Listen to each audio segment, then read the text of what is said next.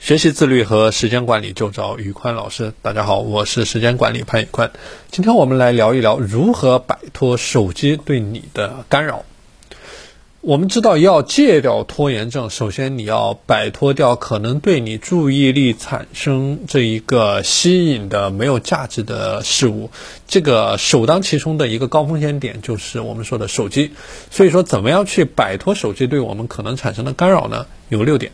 第一，去卸卸载掉不必要的 APP，比如说像一些游戏类的 APP，去把它卸载掉。第二，像一些新闻类的或者说娱乐类的 APP，你保留一到两个就够了。呃，第三，去关闭所有的非重要的 APP 的消息提示，呃，包括它的呃文字的消息推送，包括它的这一个震动，以及一切可能会吸引你注意力的消息的推送。呃，第四。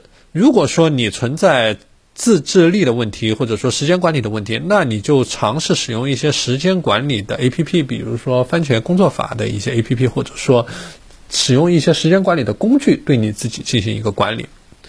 呃，第五，在你的呃。比如说，在你乘坐公交、地铁，或者说在你早上起床化妆的时候，你可以听一些，呃，音频类的课程和教学节目。这样的话就不会浪费你的时间，同时你也在进行一个成长提高。